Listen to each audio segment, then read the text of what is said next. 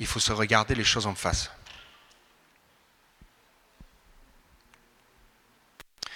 Je me dis, si jamais on ne porte pas du fruit dans notre ministère, dans notre travail, notre vie quotidienne, pourquoi? Et j'imagine pour beaucoup d'entre nous, c'est une question de distraction. Il y a une abondance de distractions.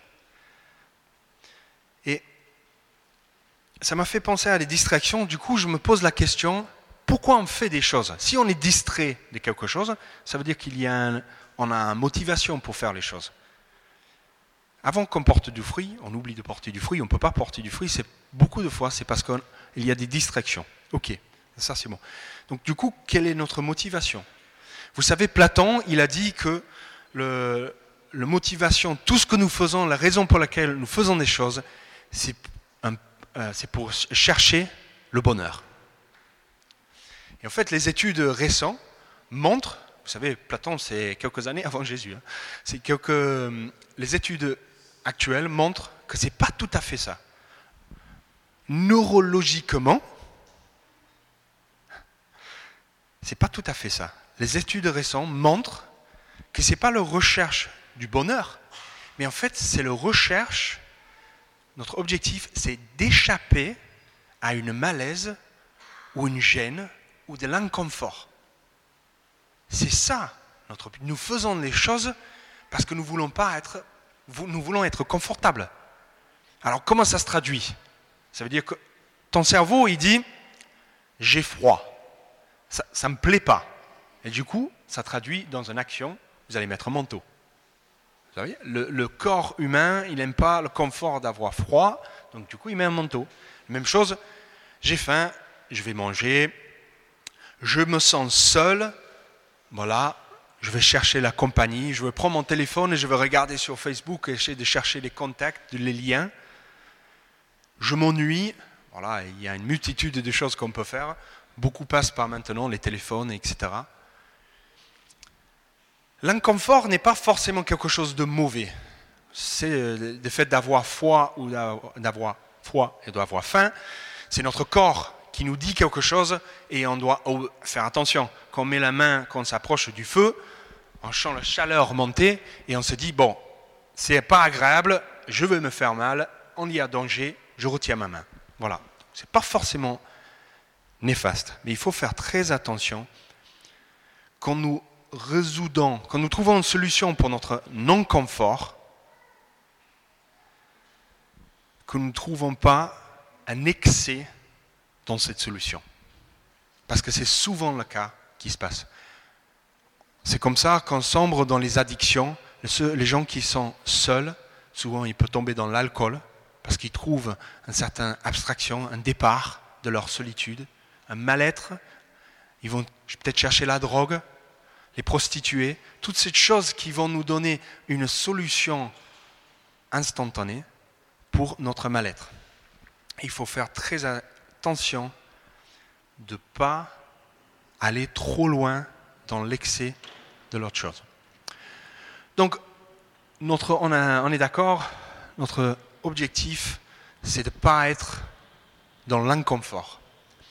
Mais finalement, et c'est ça qu'on était tous, moi-même le premier, choqué un peu par la phrase de Spurgeon pour dire que soit les chrétiens ils sont missionnaires, soit ils sont un imposteur. C'est parce que ça nous met un peu mal à l'aise. Parce qu'on se dit, on se pose les questions. On dit, est-ce qu'on fait assez? Est-ce qu'on porte assez du fruit? C'est dans cette zone de non-confort que Dieu il va pouvoir agir. C'est dans les zones que nous ne sentons pas bien que Dieu il va pouvoir avoir toute la place et la liberté de travail. Et nous devons laisser cette place à Dieu pour qu'il opère. Je prends souvent cet exemple, mais c'est celui qui me parle le plus, c'est la question du sport. Si on fait de la musculation, on lève les haltères, on fait du poids. En fait, pour pouvoir lever plus en plus de poids, en fait, il faut répéter les mêmes euh, exercices. Qu'est-ce qui se passe quand on soulève de plus en plus de poids? En fait, nos muscles se déchirent. C'est des micro-déchirures qui se font pour que le muscle puisse grandir. Et je trouve cette image incroyable. Pour grandir, finalement, il faut être dans l'inconfort. Vous savez, vous pouvez faire les mêmes euh, exercice dans le, dans le sport pendant des années et des années sans vous pousser dans une zone de non-confort et vous progresserez jamais. Donc, la zone de confort, il a besoin d'être un peu poussé afin que Dieu il puisse prendre la place pleinement. Qu'est-ce que ça veut dire porter du fruit? C'est une activité qui multiplie quelque chose ou qui ajoute à un existant. C'est ça que j'entends quand j'entends le mot porter du fruit. Multiplie quelque chose ou ajoute à un existant. Donc ça, quelques exemples pratiques. le, euh, le fruit des parents, c'est quoi? Leurs enfants? Le fruit d'une entreprise est souvent quoi? Une croissance financière ou une croissance de taille d'entreprise. Le fruit d'un artiste, un peintre, c'est quoi? Son œuvre, son tableau. Le fruit d'un écrivain, c'est son livre. Et d'un musicien, c'est sa partition de musique. C'est le fruit de son travail. Et les fruits d'un chrétien, c'est quoi? Ah Donc là, je ne vais pas vous donner les réponses, sinon vous allez vous endormir. On va voir les réponses un peu à la fin. Le message ce matin tourne autour de Jean 15, un peu de contexte. Jean chapitre 13, il y a ce fameux lavement des pieds de la part de Jésus. Il commence à annoncer un peu son départ chapitre 14, avant, il va donner des paroles d'encouragement à ses disciples pour les rassurer et les mettre, et, les rassurer et pour dire, il faut que vous mettez votre confiance en moi. Et Jean 15, il va demander aux disciples de demeurer en lui. Et nous allons voir les résultats de cette attitude. Donc Jean 15, versets 1 à 3.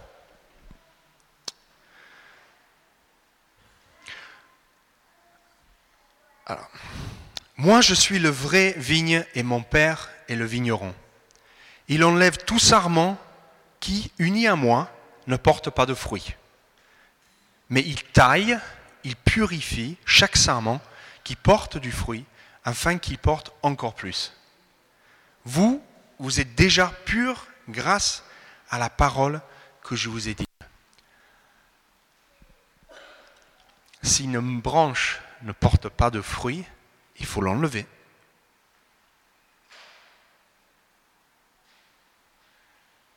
Si une branche ne porte pas de fruits, il faut l'enlever.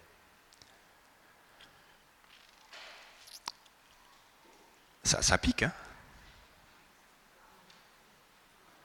Ou ça taille oh.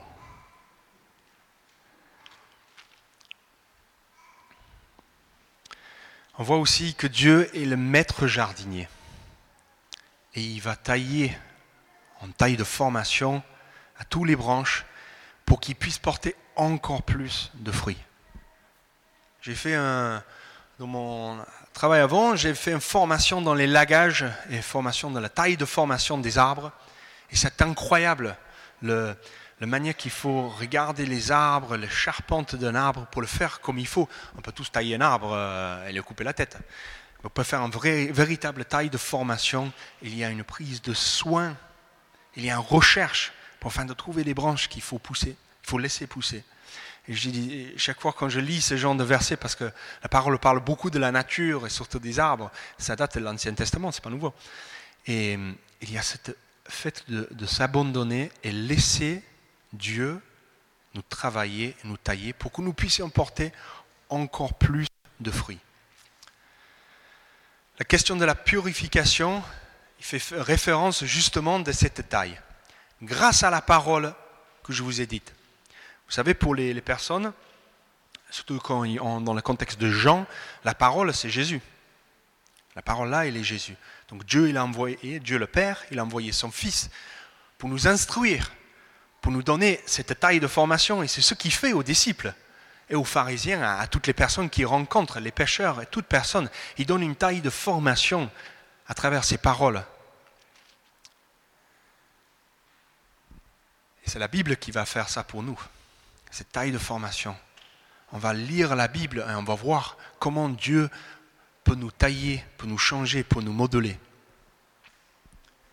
Mais par contre, il y a un verset qui est clé dans cette chose, dans, ce contexte de Jean 15, verset 1 à 3. C'est que c'est seulement dans la proximité avec Jésus que les choses peuvent se faire vraiment bien.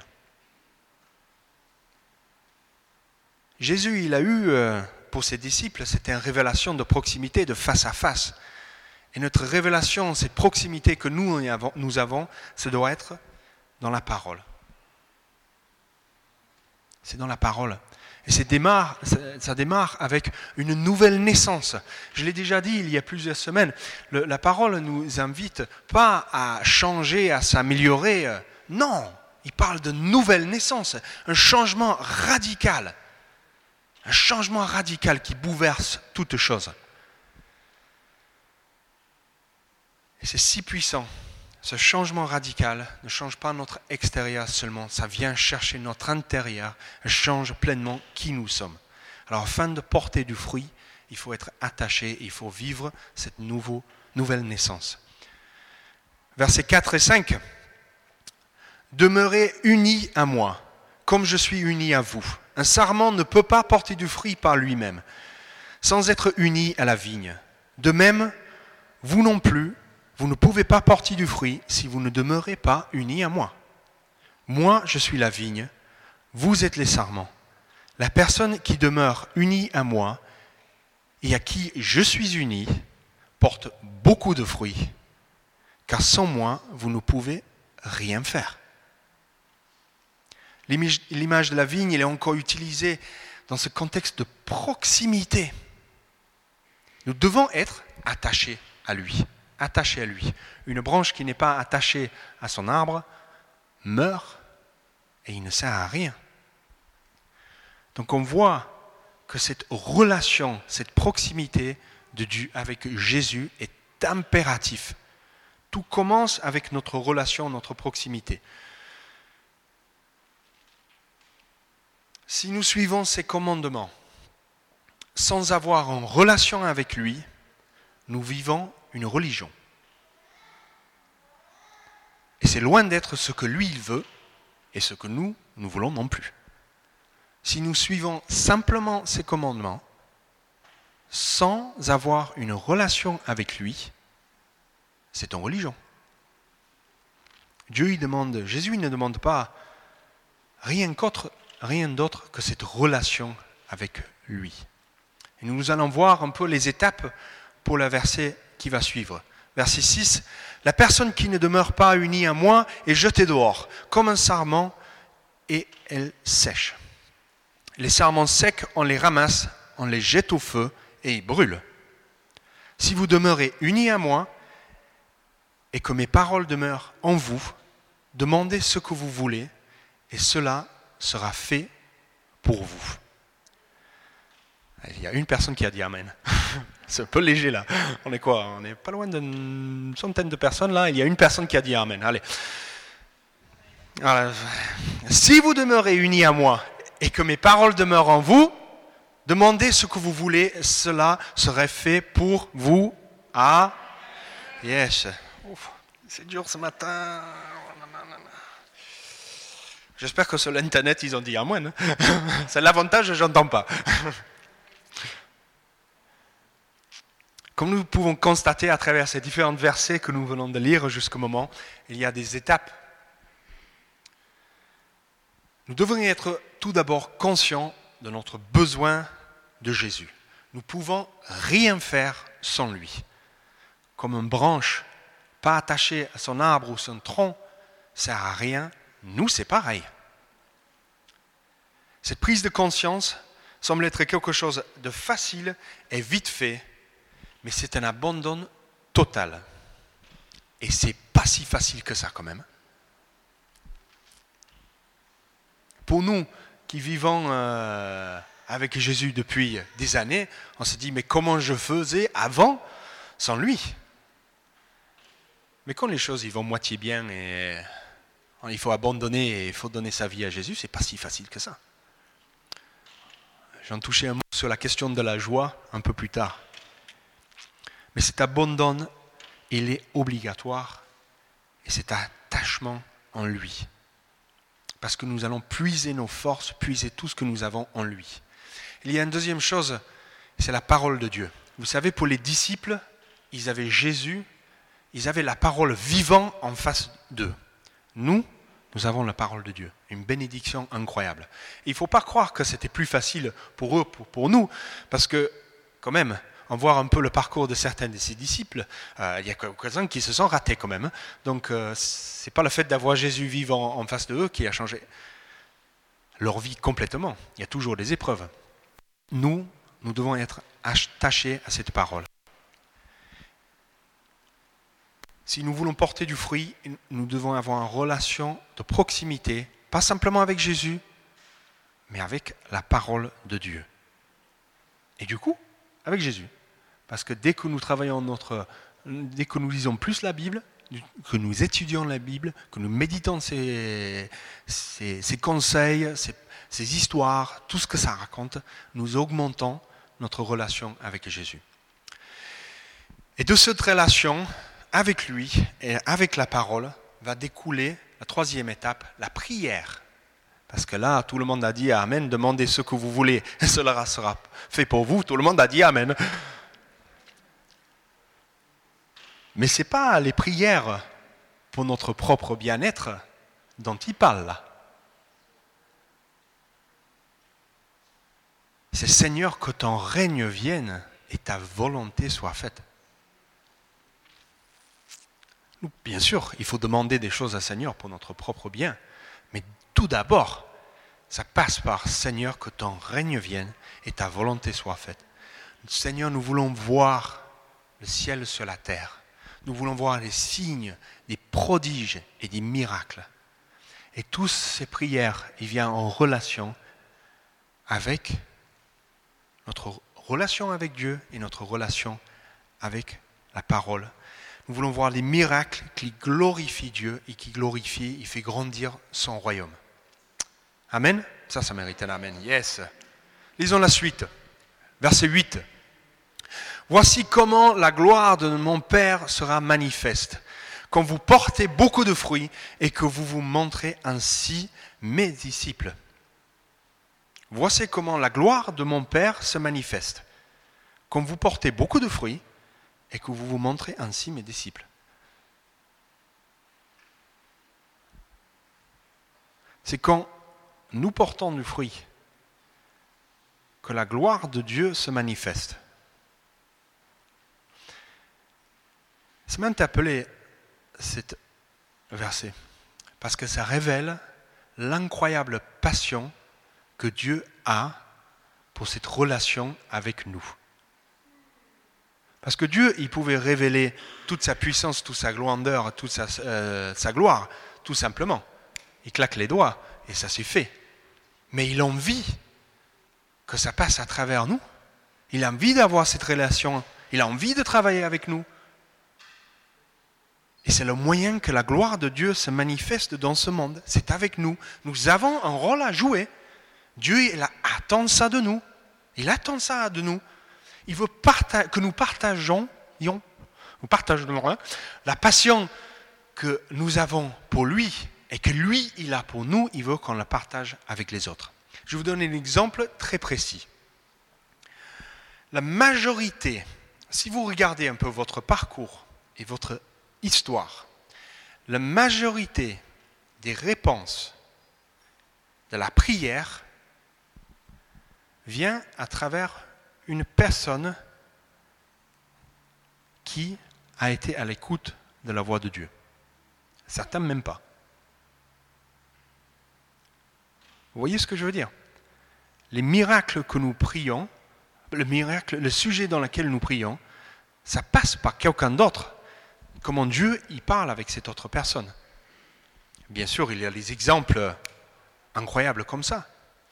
Mais si on écoute un peu les, parcours des personnes, je ne vais pas dire 100% parce qu'il n'y a pas de 100%, mais je pense que la majorité des personnes ici, vous êtes dans ce lieu où vous nous écoutez sur l'Internet parce que quelqu'un a fait quelque chose pour que vous soyez là. Donc ça veut dire que ce soit par l'évangélisation, quelqu'un vous donne une Bible, c'est soit par héritage, parce que vos parents, comme vous avez 5, 6, 7, 8, 10 ans, ils vous amenaient à l'église et chaque dimanche, c'était pas possible. Je pas envie. Mais c'est parce que vos parents vous l'amenaient. Et même, je ne me rappelle plus qui c'était, euh, mais il y a quelqu'un qui a témoigné de le fait que le Seigneur lui a parlé, il priait, et en fait, les réponses, elles étaient écrites sur l'arrière d'un camion. Je ne sais plus qui c'est. C'est pas toi, Denis? Je crois. Je me rappelle un témoignage dernièrement de ça. Au dernièrement. Les temps. Et je me dis quand même, il fallait bien que la personne écrit ce qu'il a écrit sur le camion. Il faut bien que cette personne, il y avait un camion, quelqu'un au volant qui conduisait au même moment que cette personne a croisé. Donc vous voyez à quel point, pour ces personnes qui... Il y a certaines personnes, bien sûr, ils répondent à nos prières sans se rendre compte qu'ils répondent à une prière. Ça aussi. Aussi. Mais il y a aussi nous qui nous avons notre part à jouer là-dedans. Et ça, je trouve cette relation, cette partie de la relation avec Dieu juste phénoménale.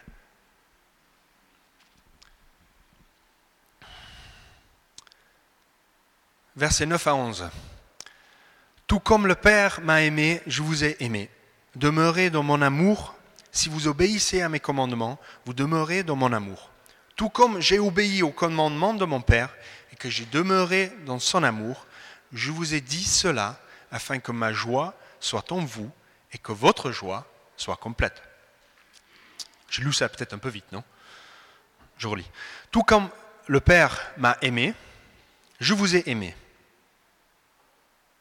Demeurez dans mon amour. Si vous obéissez à mes commandements, vous demeurez dans mon amour, tout comme j'ai obéi aux commandements de mon Père et que je demeure dans son amour. Je vous ai dit cela afin que ma joie en vous et que votre joie soit complète. Jésus nous rappelle à travers ce verset qu'il est l'exemple parfait de l'amour et de l'obéissance. Nous sommes... Jésus a obéi à son Père jusqu'à donner sa vie. Nous allons voir jusqu'à quelques versets après. Et j'aime bien dans ce, ce, cette phrase, ce qu'il dit, c'est que si on demeure en lui, ça doit changer radicalement la manière que nous voyons ses commandements. Et nous devons les suivre. Si nous voulons demeurer éternellement avec lui, nous devons obéir à ses commandements et suivre son exemple dans l'amour. Nous voyons cela au verset 11. Je vous ai dit cela afin que ma joie soit en vous et que votre joie soit complète. Si on relit cette phrase, je vous ai dit cela afin que ma joie soit en vous et que votre joie soit complète. Jésus sous-entend ici qu'on peut avoir la joie sans lui. Et c'est vrai. C'est-à-dire qu'on va rencontrer des personnes dans nos vies qui vont être pas forcément chrétiens, mais ils sont très heureux. Ils sont très heureux. Ce que Jésus veut dire, et ce qu'il vient de dire c'est la joie que vous avez qui est produit par les circonstances, majorité de temps. Mais c'est cet amour du Père, cet amour qu'il a pour nous, comme sa joie, il a envie de nous le donner. Et vous serez comblés par lui et pas par les circonstances. C'est indéniable qu'on peut être heureux sans Jésus. Mais je vous garantis que la joie et l'assurance que vous avez quand vous êtes, que vous donnez votre vie à Jésus, est tout bouleversé. Et ça change tout. S'il y a quelqu'un ici qui nous écoute, ou qui m'écoute plutôt, et qui se sent heureux et qui n'a pas besoin de Jésus, je vous garantis, et j'ai devant moi un auditoire de 100 personnes qui vous garantit la même chose aussi, c'est-à-dire que si vous donnez votre vie à Jésus, votre joie n'est plus dans les circonstances, mais votre joie est remplie par lui. Et c'est sa joie, son bonheur, son amour qui vient nous remplir et nous combler à un tel point que nous... on s'en fout comment on vit. je ne peux pas le dire ça. Ça nous met égal. Ah, ben, il faut les sortir. Euh, ils ont du mal à sortir les amens ce matin. Hein. oh les gars, oh Notre confort et notre vie vient d'un Dieu qui est souverain. Je ne sais plus combien de temps je prêche là, mais je pense que j'arrive à la fin. Cette abondance de joie que nous recevons, nous ne devons pas la garder, c'est pour transmettre. Versets 12 et 13 va dire, Voici mon commandement, aimez-vous les uns et les autres comme je vous ai aimé. Le plus grand amour que quelqu'un puisse montrer, c'est de donner sa vie pour ses amis. Si ce n'était pas assez clair jusque maintenant, là c'est bien clair. Aimez-vous les uns et les autres comme je vous ai aimé. Il vient de laver les pieds de ses disciples. Et il vient et il va dire, le plus grand amour que quelqu'un puisse montrer, c'est de donner sa vie pour ses amis. Et là, quand il dit cette phrase, dans la tête de Jésus, il voit une croix et il voit le mont Calvaire. Il sait ce qu'il va faire pour cet, amour pour ses amis, pour nous. Il sait ce qu'il doit faire pour le manifester complètement. Le mont Calvaire est en vue et il va y aller. Et on cite souvent pendant les enterrements et pendant une période de deuil, Jésus a vécu un deuil, la mort. Ce psaume 23, même quand je marche dans la vallée de l'ombre de la mort. Il y a un moment, un de mes versets préférés, c'est ma coupe est pleine, oui, elle déborde. Quand nous, prenons la, quand nous recevons Jésus dans nos vies, quand nous acceptons cette joie, d'être remplis de cette joie, ce n'est pas simplement pour être rempli à rabord, c'est pour être débordant de joie et débordant de l'amour que nous pouvons avoir pour les autres, parce que c'est ça que Jésus a fait. Cette idée de déborder, c'est une idée de porter du fruit. Je vois une image chaque fois, de une, vous savez, pour les mariages, ces, ces tours de verre de champagne, et quand on verse, ça découle sur les autres. Je dis, réfléchissez à ça. La coupe de Jésus était tout en haut, elle a débordé sur nous. Et la question de la transmission, c'est parce que quelqu'un, avant vous, a été rempli, a débordé, qu'il puisse après nous remplir. Et nous, nous avons l'obligation de faire la même chose et de porter du fruit. Dans les derniers versets, Jésus il va parler de l'obéissance. Verset 14, Vous êtes mes amis si vous faites ce que je vous commande. Jamais oublié ce verset. Il va parler de notre place, dans le verset 15 à 17. Il va parler de notre place, notre rôle et le privilège que c'est. Je vous lis. Je ne vous appelle plus serviteur parce que les serviteurs ne savent pas ce, ce que fait son maître. Je vous appelle ami parce que je vous ai fait connaître tout ce que j'ai appris de mon Père. Ce n'est pas vous qui m'avez choisi, c'est moi qui vous ai choisi. Je vous ai chargé d'aller et porter des fruits et des fruits durables. Alors le Père vous donnera tout ce que vous lui demanderez en mon nom. Ce que je vous commande donc, c'est de vous aimer les uns et les autres. On va arriver à la conclusion. Donc le groupe de louanges peut monter sur l'estrade, je crois. Oui, c'est ça. Oups. Je demandais comment un chrétien il peut porter du fruit au tout au début. Et là, je vais souligner une petite conclusion, les versets dans lesquels, ou les idées que j'ai partagées pendant mon message. La première chose que vous pouvez faire pour porter du fruit, et c'est la base, c'est d'aimer Dieu en premier, toujours. Et c'est développer, avoir cette relation avec lui. Parce que c'est ça qui est de plus cher pour lui. Puis de cette relation, il va découler une obéissance à ses commandements, un renouvellement par lui. On va prendre plaisir à être avec lui. La base de notre relation avec Jésus doit être l'écoute. Ça aussi, c'est un magnifique sujet de prédication, peut-être pour notre foi. Comment écouter Dieu? Une fois qu'on aime Dieu, mais finalement, on va aimer ce que Dieu aime. La justice, la joie, l'amour. Nous allons aimer qui les personnes qui Dieu aime. Si, pas si c'est français ça, vous avez compris.